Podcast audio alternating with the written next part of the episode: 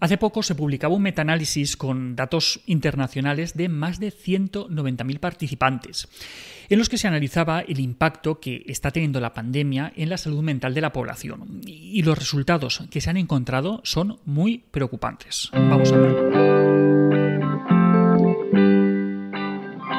A ver, que a estas alturas de la partida eh, ya estamos todos un poco hasta las narices de, todo esto. dentro de poco eh, se cumplirá un año desde que se decretó el, confinamiento en España y por aquel entonces eh, pues, pocos imaginaban que al cabo de un año fuéramos a estar todavía así. ¿Vosotros cómo lo habéis llevado? Mm, la verdad es que prácticamente todos eh, hemos pasado un año bastante complicado. Mm, el confinamiento, eh, la falta de contacto social, la enfermedad, eh, la pérdida de seres queridos, la crisis económica, social, el miedo a la incertidumbre. prácticamente no hay un área de nuestra vida que, no se haya visto afectada y esto al final pues, acaba haciendo mella. Mm, ya al principio de, todo esto, y algunas voces lo advertían. Eh, decían que primero venía el impacto sobre la salud, y luego el impacto económico, y que después se notaría el impacto sobre la salud mental.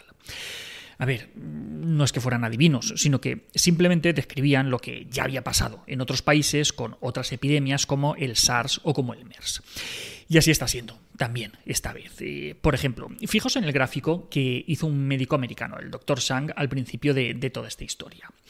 Él hablaba de, distintas olas, no, en el sentido de, rebrotes y, picos en, la pandemia, sino de afectación a diferentes niveles. La primera ola eh, está clara, la, afectación directa en la salud física que ha tenido la pandemia, con sus cientos de miles de contagios, de muertes, saturación del sistema sanitario, confinamiento y todo eso, ¿vale? Pues bien, luego habría una segunda ola que estaría protagonizada por todas las personas con enfermedades urgentes que por las restricciones de la pandemia no han podido acudir a sus citas y a sus pruebas programadas en los centros sanitarios.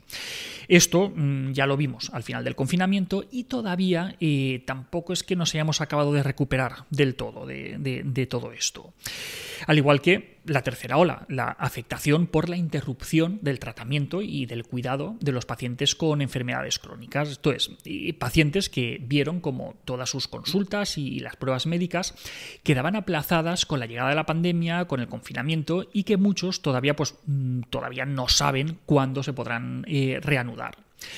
Y finalmente tendríamos una cuarta ola que se inicia, si os fijáis, casi al mismo tiempo que la propia pandemia, pero afecta incluso más a la sociedad y, sobre todo dura más tiempo.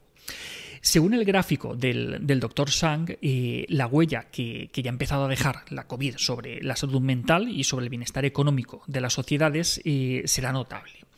Incluye traumas psicológicos, enfermedades mentales, eh, heridas económicas, agotamiento o desgaste laboral, personal. Eh.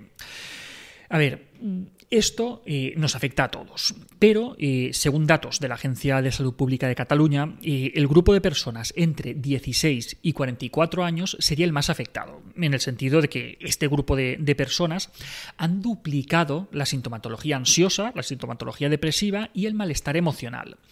De hecho, desde el inicio de la pandemia se ha multiplicado por 3 el uso de ansiolíticos con receta médica y se ha multiplicado por 10, ojo, se ha multiplicado por 10 el uso de ansiolíticos no prescritos. Tela. ¿Vale? Como os decía al principio, eh, un reciente metaanálisis canadiense con datos de España, Italia, Estados Unidos, Perú, China, Irán, entre otros, muestran un gran incremento de problemas mentales en las poblaciones que han sido afectadas por, por COVID. Los datos muestran que esto es algo que ha afectado a todos los países de manera global. Si comparamos los datos de, este estudio con los que había antes de la pandemia, eh, vemos que la diferencia es brutal. a raíz de la COVID, eh, la prevalencia de depresión es más de tres veces superior de lo que era antes cuatro veces superior en el caso de la ansiedad y cinco veces superior en el caso del estrés postraumático. Los resultados también mostraron que había una prevalencia significativamente mayor de insomnio y, de malestar psicológico en las poblaciones afectadas de, COVID en comparación con, la población general. Vamos, en resumen, que los problemas psicológicos se han multiplicado por 3, por 4 o incluso por 5 en comparación con lo que había antes de la pandemia. ¿Y por qué? Pues por el miedo que todos estamos pasando, por las medidas de contención, por el grado en el que nos ha afectado el día a día, el alto número de personas infectadas, las muertes. Además, eh, la pandemia está asociada con falta de control, pérdida de empleos, de salario, e incertidumbre sobre el futuro. Vamos, que motivos no nos faltan. Decíamos que ha pasado un año desde que todo esto empezara y que aún estamos pringados con, todo esto, pero en realidad mm, no estamos en la misma situación que entonces.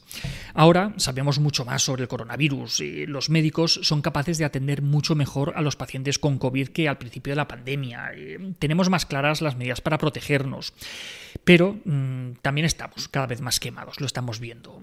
Quizá lo más importante que ha pasado recientemente es que muchos países ya han empezado con una vacunación masiva de sus ciudadanos, pero paciencia, todavía faltan meses hasta que lleguemos a la inmunidad de rebaño y que podamos empezar a relajar medidas.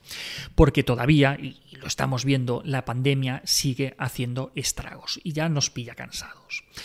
Ojalá con las buenas noticias que vaya trayendo la vacunación masiva y el retroceso de la, de la enfermedad, poco a poco podamos ir recuperando algo parecido a la normalidad previa, porque visto lo visto, falta nos hace. Y bueno, hasta aquí otra píldora de psicología. Eh, si os ha gustado podéis ayudarnos compartiéndola. Además, tenéis muchos más vídeos y muchos más artículos en el canal de YouTube y en albertosoler.es. Y en todas las librerías nuestros libros Hijos y Padres Felices y Niños sin etiquetas. La semana que viene, más. Un saludo.